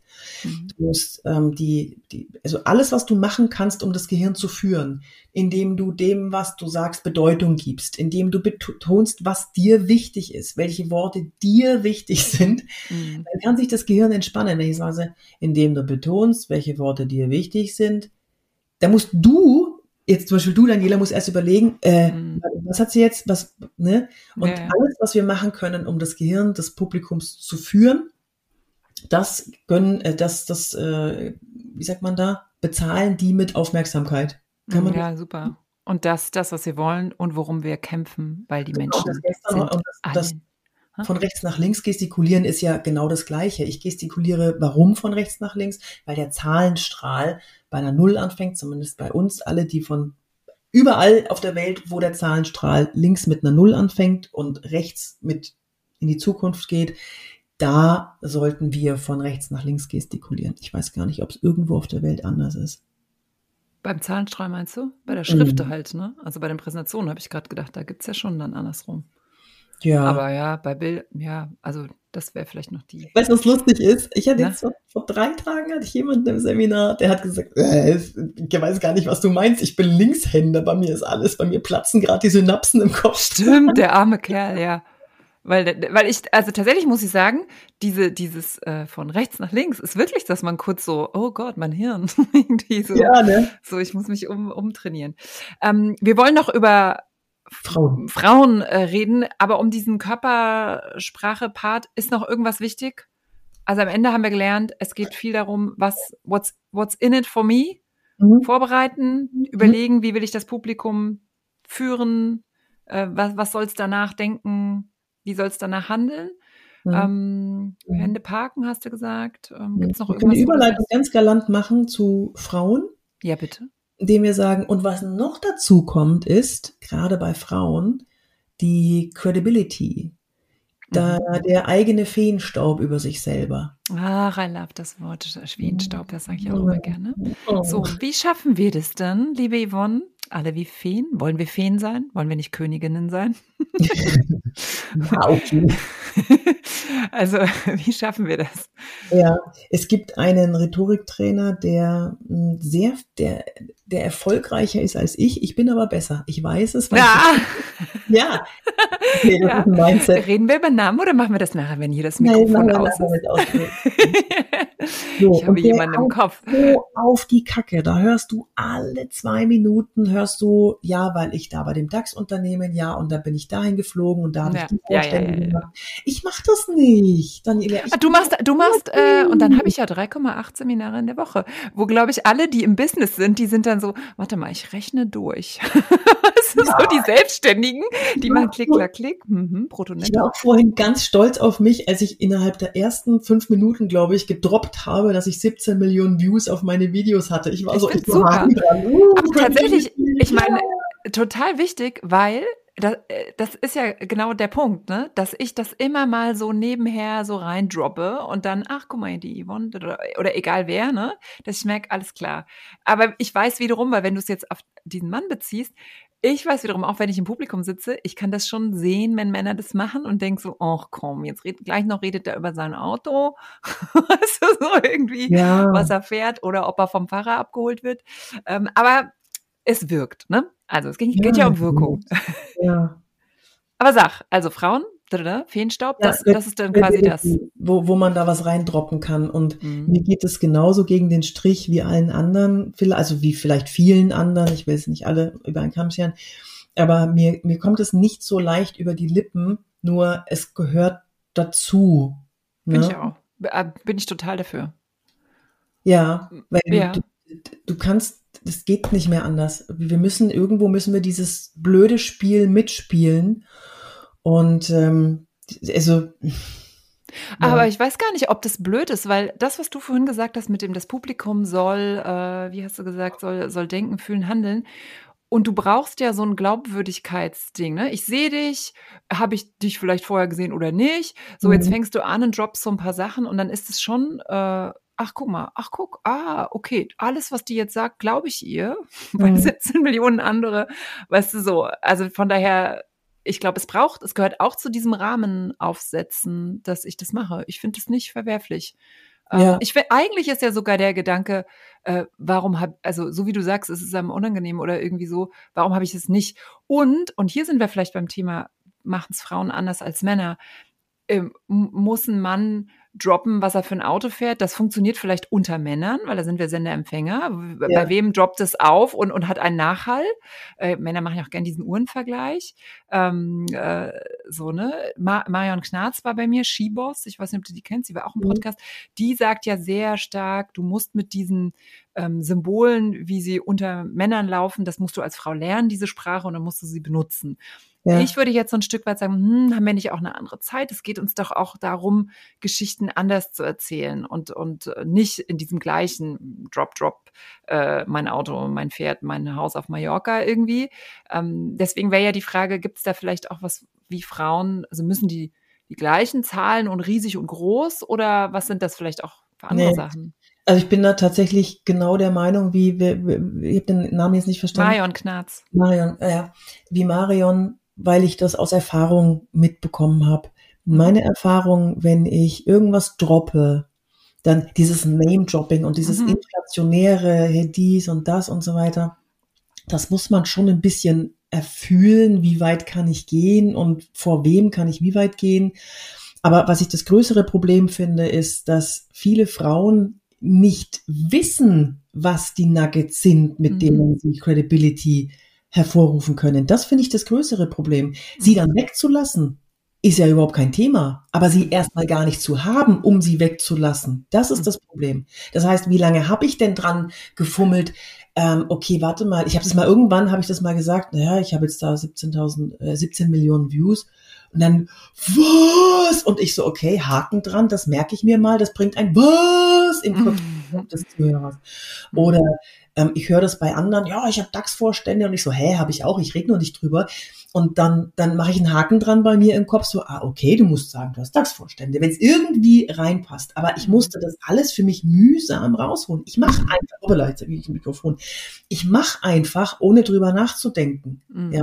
Oder mit den 3,5 Seminartagen die Woche, dazu noch Vorträge und so weiter. Das musste ich mir alles mühsam. Ich bin da, ich bin eigentlich nicht der Typ, das Ja. Nicht so. weil ich- Aber ich finde super. Aber das ist doch schon mal ein guter, guter Tipp quasi. Also genau. ähm, aufschreiben. Fe Feenstaub drüber.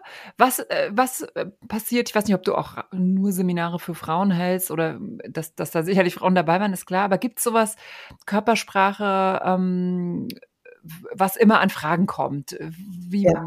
Brust raus, Beine Ja. breit, Ja. Beine überkreuzt. Weiß nicht, wa- was kommt da so? Bei Frauen erstmal, wie betrete ich einen Raum und werde wahrgenommen? Wirklich, das ist, das ist wirklich ein Thema. Und wenn ich ein Frauenseminar halte, kommen die rein und ich weiß schon, mit wem ich die Übung mache. Beim Reinkommen sehe ich schon, obwohl es nur Frauen sind, sehe ich schon, mit wem ich die Übung mache. Also reinkommen, da gibt es auch ein Video auf, äh, auf irgendeinem dieser Kanäle, YouTube oder, oder, oder LinkedIn oder was, wo ich äh, zweimal zur Tür reinkomme und einmal so verschüchtert erstmal stehen bleibe an der Tür und dann schnell weghusche zum Platz und dann nimmst du jemanden nicht wahr. Und eine, ja, Charisma kannst du nur dann versprühen, wenn jemand sieht, dass du da bist und das, dann machst du die Tür auf, bleibst kurz stehen und denkst dir in deinem Kopf, meins, meins, meins. Meine Stühle, mein Teppich, meine Menschen, mein Fenster. Das gibt dir die Zeit also das gibt den anderen die Zeit wahrgenommen zu werden und du hast eine ganz andere Haltung, wenn du reinkommst. Du hast eine Ruhe, die du ausstrahlst und eine Würde. Und wenn wir von Krone sprechen, so, so eine Krone gibt's gar nicht, die dann da glänzt auf deinem Kopf. Wenn du reinkommst, stehen bleibst, dich kurz würdevoll umschaust, lächelst und dann zu deinem Platz gehst. Und das mache ich, diese Übung mache ich zum Beispiel. Wir haben, da ist eine, bis 18 Mal musste die zur Tür reinkommen, bis sie den Mut hatte, Mhm. stehen zu bleiben, weil die wollte schnell weg, schnell weg, schnell Mhm. weg. Und dann große, also ruhige Schritte, nicht diese kleinen Fuzzi-Schritte, äh, schnell hintereinander weg und kleine Bewegungen, sondern Raum einnehmen und Würde. Ja. Mhm. Was ist mit so Sachen, äh, hohe Schuhe? Also so, wie laufe ich dann? Ne? Mhm. Ja, super. Mm, Mein, eins meiner ersten Seminare, die ich gegeben habe, das war ein Vortrag, eine Stunde, eineinhalb Stunden, ist so in die Hose gegangen. Ich habe gelitten, weil das Feedback zerschmetternd war am Schluss. Ähm, ich hatte, dann habe ich meinen meinen äh, Rhetoriktrainer, der damals mich da ja so ein bisschen men Mentorin, mentorenmäßig unterstützt hat, habe ich gefragt, woran lag das denn? Es war, ich habe doch, ich, ich wusste doch, was ich rede und ich kann das doch alles. Und dann meinte er, wer waren da im Publikum? Und ich, na ja, da waren halt Businessfrauen, die, ja, wie waren die denn angezogen? Die hatten entweder Kleider oder Businessröcke und so halbhohe Schuhe und ne, schön zurechtgemacht, geschminkt und so weiter, halt ganz normal. Und dann hat er gefragt, und wie sahst du aus? Und ich, naja, ich hatte halt Turnschuhe, Jeans, ein T-Shirt und einen Zopf. und dann sagt er, und du wunderst dich, die haben sich schon allein von der Kleidung her dir im Status als höher eingeschätzt. Ah, okay. Und dann hat er gesagt, nächstes Mal Haare auf, hohe Schuhe, Bluse, Jeans. Hm. Ja, und das hat funktioniert. Machst du aber nicht immer, ne? Manchmal hast du schon noch Turnschuhe. Das war, das war früher, um mir selber. Ah, ja, ja.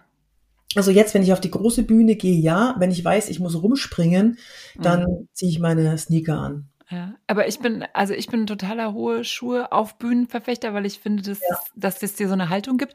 Und ich kenne aber auch so dieses, es macht ja jetzt irgendwie jeder, dass du Turnschuhe anhast. Und dann denke ich, da- das wäre ja jetzt die Frage, wenn ich das mache, was muss ich dann an meiner Haltung ändern, dass ich trotzdem, weil ich finde automatisch, klar, alle haben jetzt diese weiten Anzüge an, also die Frauen ja auch, ne, so ist alles dieses Mhm. sehr, sehr weiten Anzüge irgendwie, so weiten Jacken. Und Und dann hast du Turnschuhe an und dann, dann ist vielleicht noch dein Statussymbol, dass du irgendwie die Haare total crazy hast oder quasi nicht krassen Lippenstift oder irgendwas so. Mhm. Ähm, also wie schaffe ich es, wenn ich, wenn das quasi der, der, der Kodex ist, äh, oder so, so wie da alle dann aussehen und dann passt man da rein, mhm. ähm, wie ich dann noch so Macht aus, ausstrahle oder ja. Power.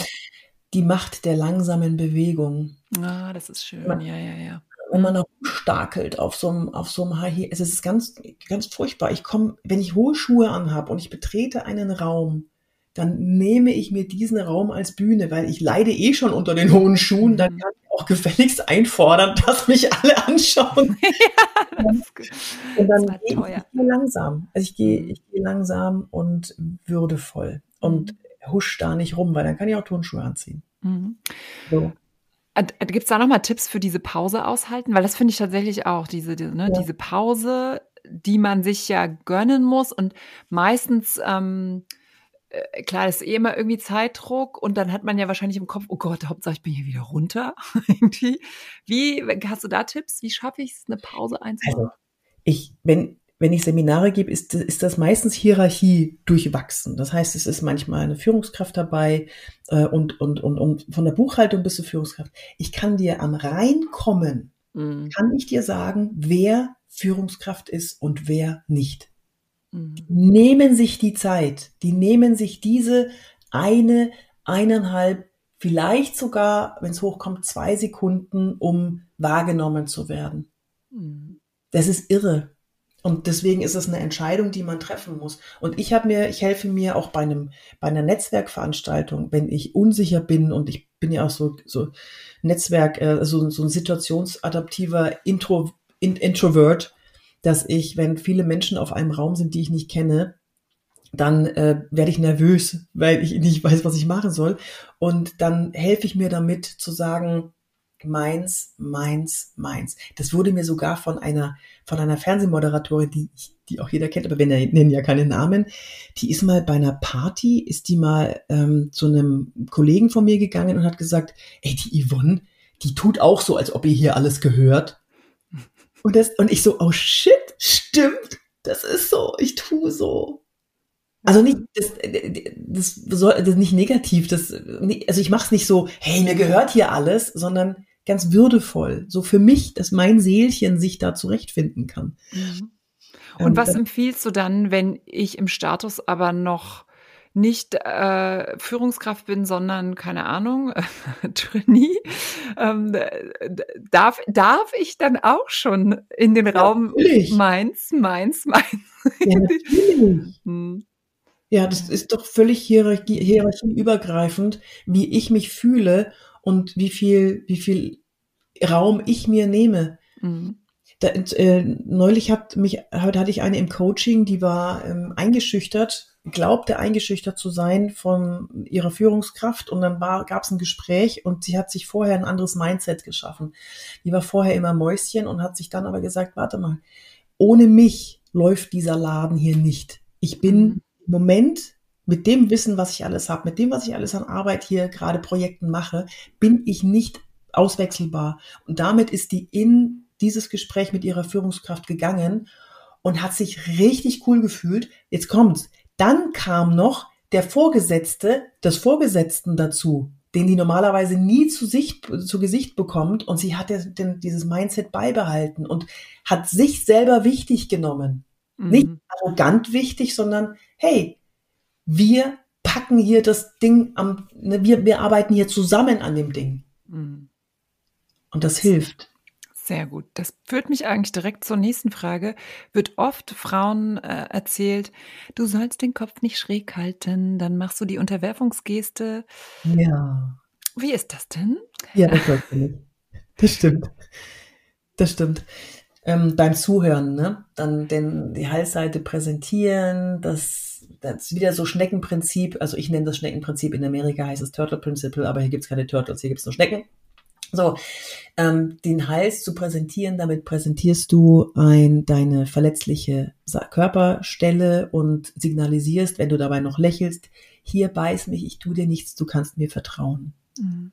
Ja, das wirkt jetzt sehr kommunikativ, aber nicht durchsetzungsstark. Durchsetzungsstark wirkt, wenn der Kopf gerade ist.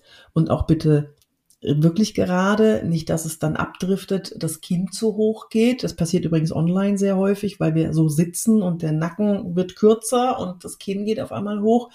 Und wenn wir dann nicht lächeln, stell sich das mal jeder vor oder macht's mal mit, Kinn hoch und nicht lächeln, das wirkt dann wie? Arrogant. Genau. Hm. So, und dieses Präsentieren entweder des nicht lächelnden ähm, Halses oder der Halsseite mit Lächeln, das ist, ja, das hat immer, das hat komische Wirkung auf den anderen. Mhm. Jetzt passiert ja so ein äh, Kopfschräghalten in Talksituationen auch. Also jetzt stellt man sich auch irgendwie ein Vortrag muss zu zweit äh, gehalten werden, einer Mann, eine Frau. Dann mhm. mache ich ja so, du hast ja eben schon gesagt, das ist so eine kommunikative Geste. Ich mache das ja dann automatisch, weil ich so, und du, äh, Thomas, irgendwie, mhm. keine Ahnung. Ähm, und wahrscheinlich machen es Männer nicht, keine, äh, weiß auch, ich jetzt auch nicht. Manchmal, ja. Machen dies. Also würdest du das, ist das jetzt weil das ist jetzt auch so eine Frage, muss ich jetzt wirklich dran denken, den Kopf nicht äh, mhm. schräg zu halten? Oder sagst du, nee, wenn ich vorher ja schon an so viel, was bin ich wert und so gearbeitet habe, dann mache ich das vielleicht auch gar nicht mehr, weil mein Mindset nicht äh, so ist. Boah, das ist jetzt spannend. Ähm, es sind Muster, die kriegst du nicht so leicht raus, wenn du dir nicht mhm. Feedback geben lässt. Okay. Jetzt kannst du nur jemandem Kollegen sagen, achte mal bitte drauf, ob ich den Kopf schräg halte. Ähm, ich will nicht sagen, dass es schlecht ist und ich finde es auch gut auf, wie wir das hier so glatt ziehen können. Es gibt kein gut oder schlecht in der Körpersprache. Es gibt nur Körpersprache, die könnte nervös wirken. Es gibt Körpersprache, die wirkt weicher, wie zum Beispiel die, den Kopf schräg halten. Also es gibt kein gut oder schlecht. Ja, mhm. das ist das Wichtigste für mich. Das gibt es nicht. Es gibt keine richtige Körpersprache. Das ist ja Quatsch. Was soll denn richtig und was falsch sein? Es sendet nun mal Signale. Punkt aus, fertig. Und okay. zu den unsicheren Signalen, be be bevor ich es vergesse, ist ganz wichtig, an die Frauen. Frauen haben ganz typisch manchmal die Fußspitzen ein bisschen zusammen. Mhm. Die zeigen ein bisschen zueinander. Wieder Schneckenprinzip. Damit werden die Innenseiten der Beine geschützt. Da, wo die Hauptschlagader in, in den Beinen entlang. Also wenn wir da, keine Ahnung, der Säbelzahntiger mal reinbeißt, dann sind wir tot.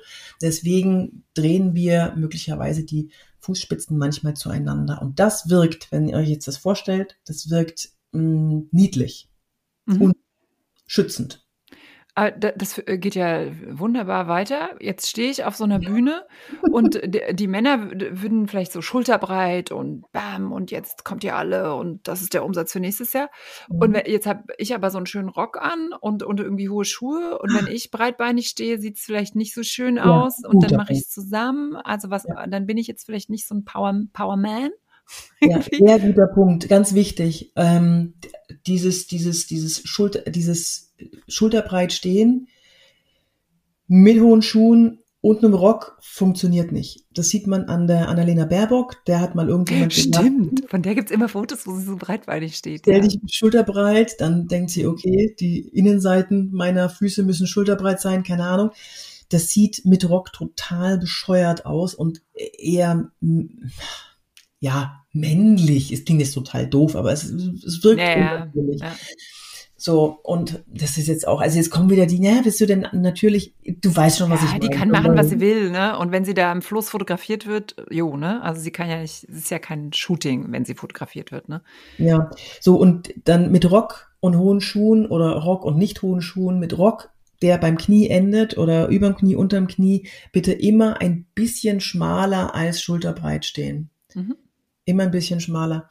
Und dieses, äh, und dann noch eins wichtig, wenn ihr euch durchsetzen wollt, dann steht ihr bitte mit den Füßen, mit dem Gewicht auf beiden Füßen gleichzeitig und nicht ah. im kommunikativen Standbein-Spielbein-Modus. Mhm.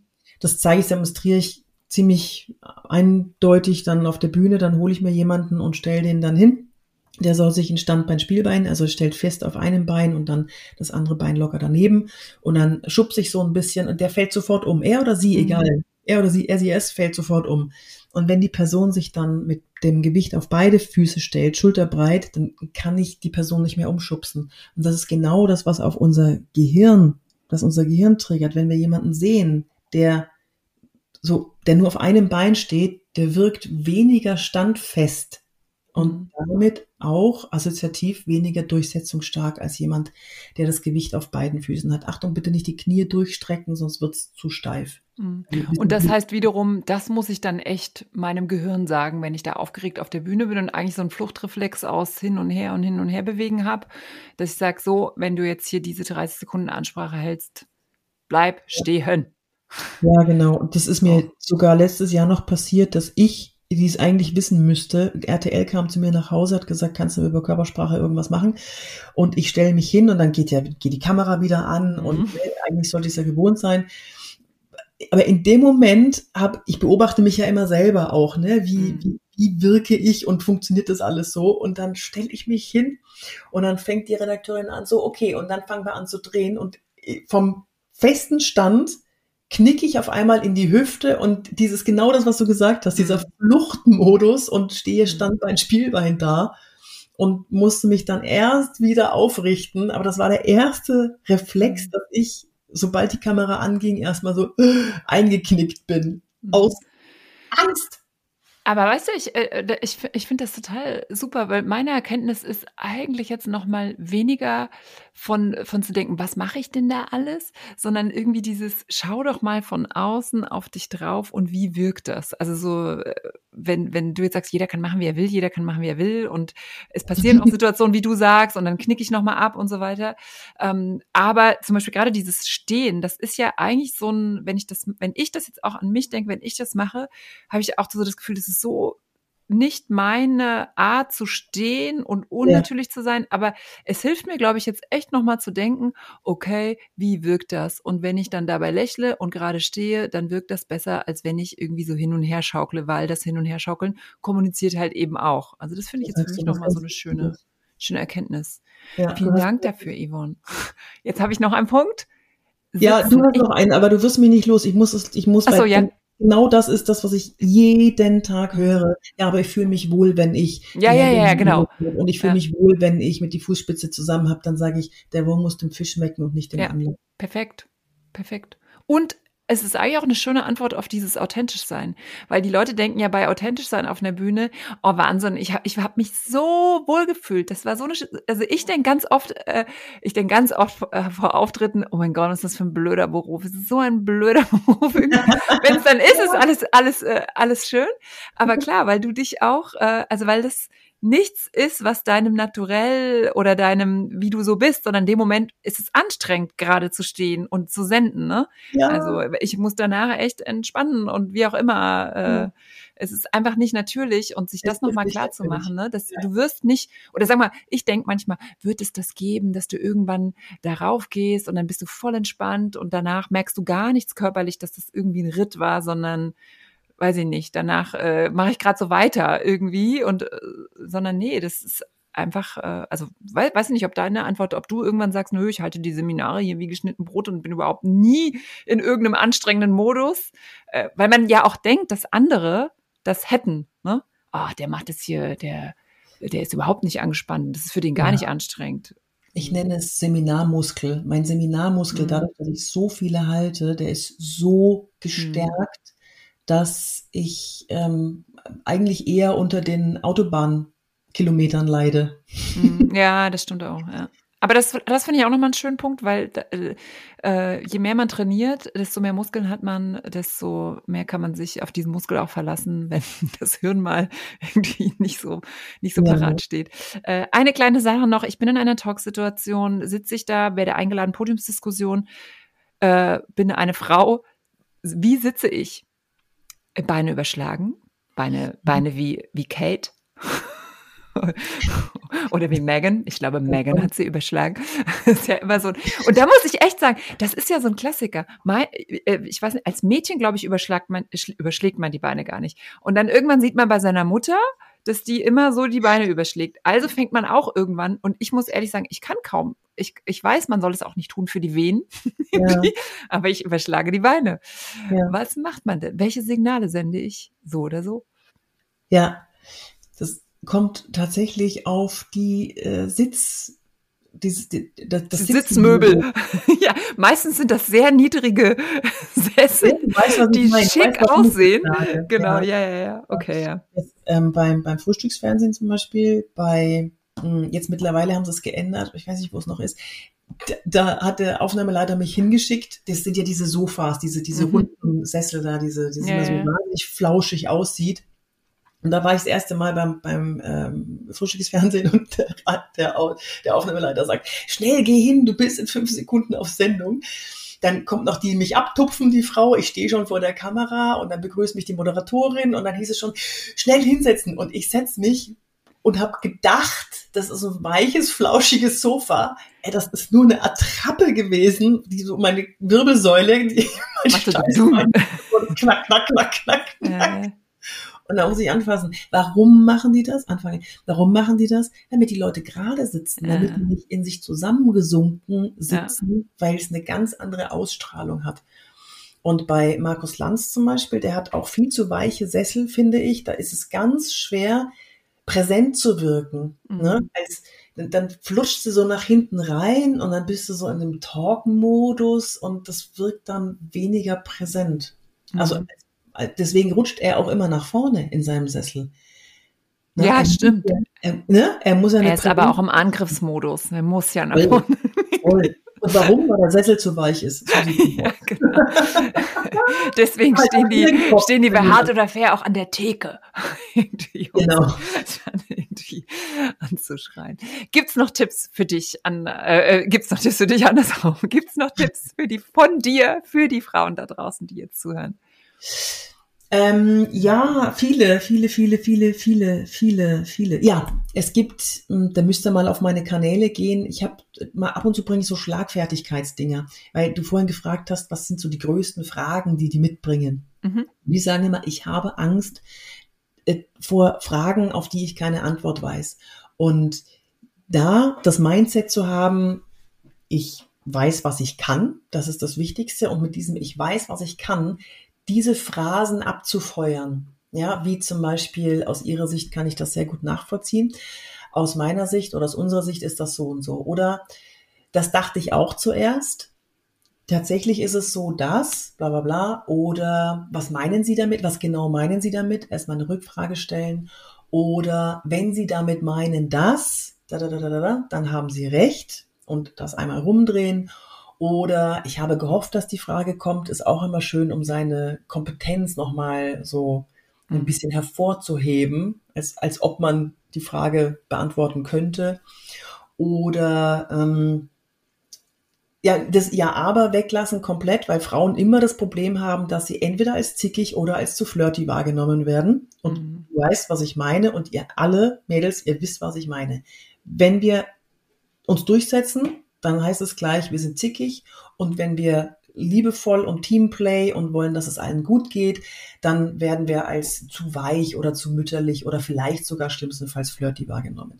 So, und hier hilft aber das Ja, aber, was ja zickig wirken würde, auszutauschen mit Ja und.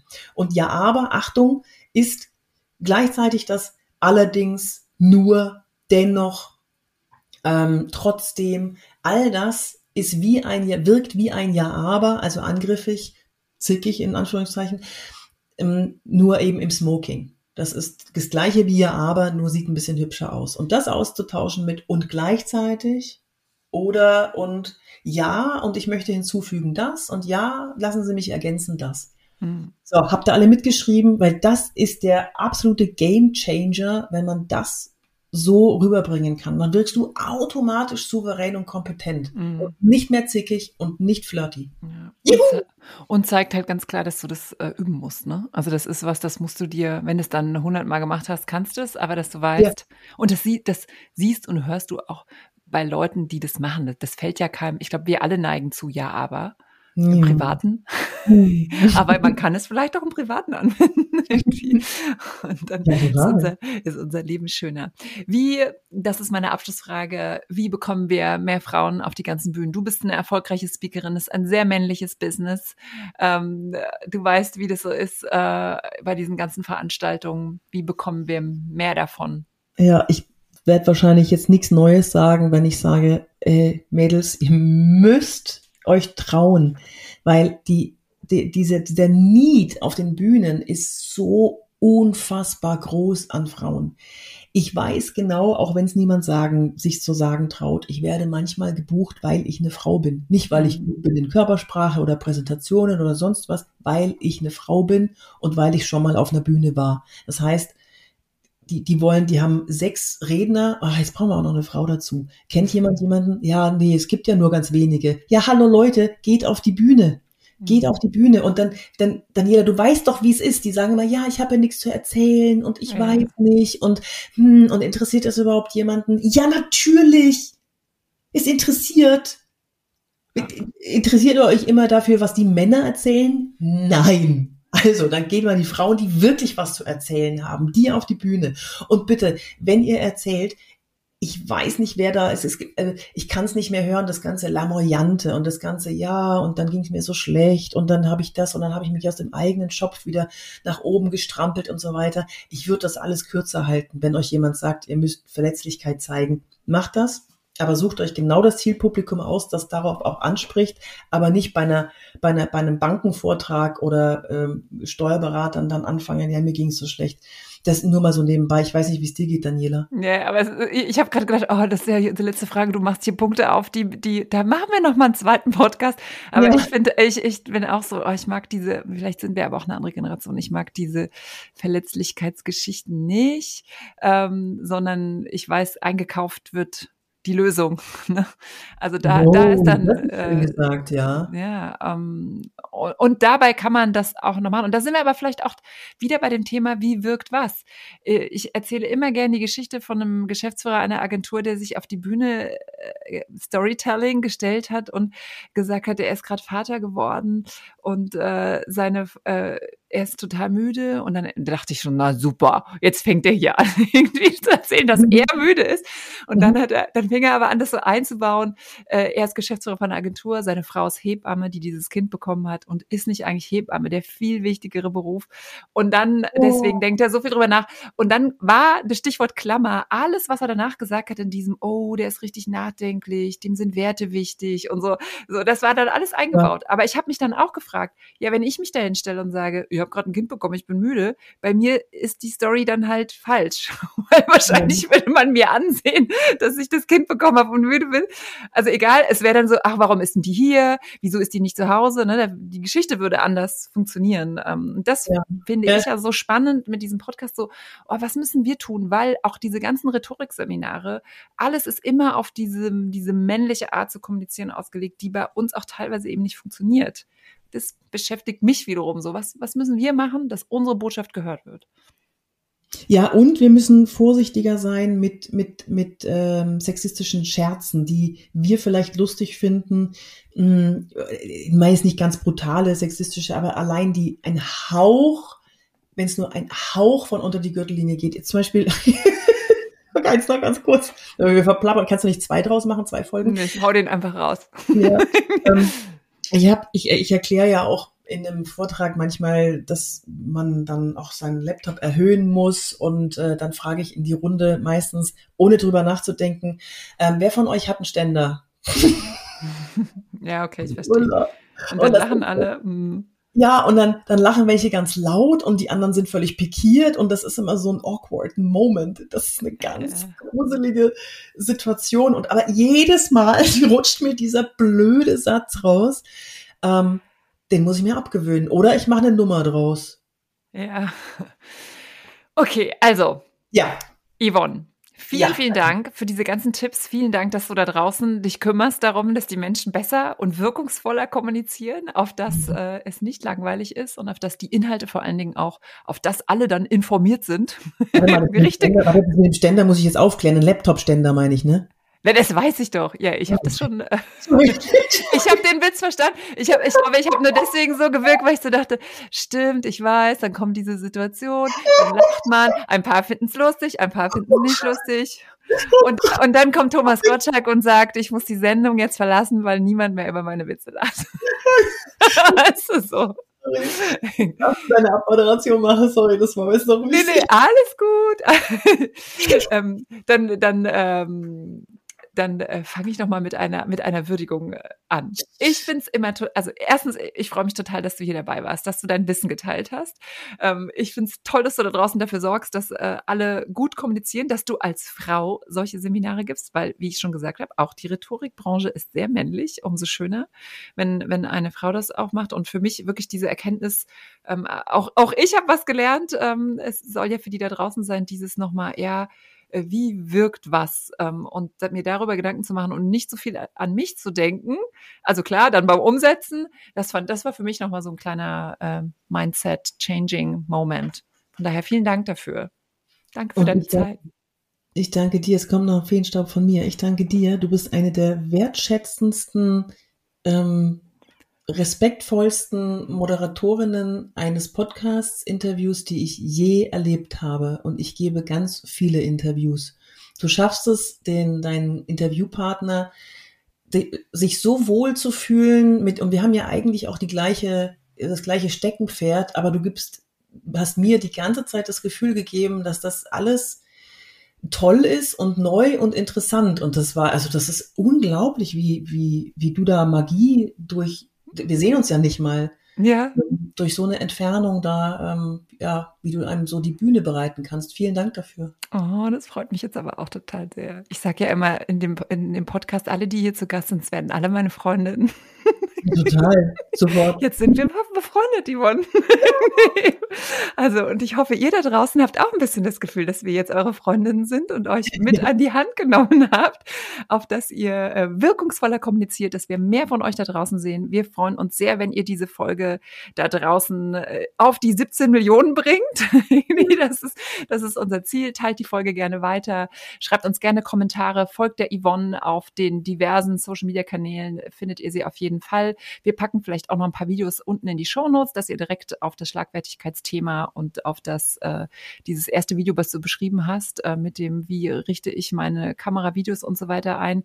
Das packen wir unten noch rein. Wir freuen uns sehr, wenn ihr das teilt und wenn ihr auch noch ein anderes Vorbild kennt, ein Female Role Model, von dem wir lernen sollen, dann her mit den Namen. Ladies, let's get loud. Tschüss. Tschüss. Mehr Rock auf der Bühne. Der Podcast für Frauen, die wirkungsvoll kommunizieren. Mit Daniela Bublitz.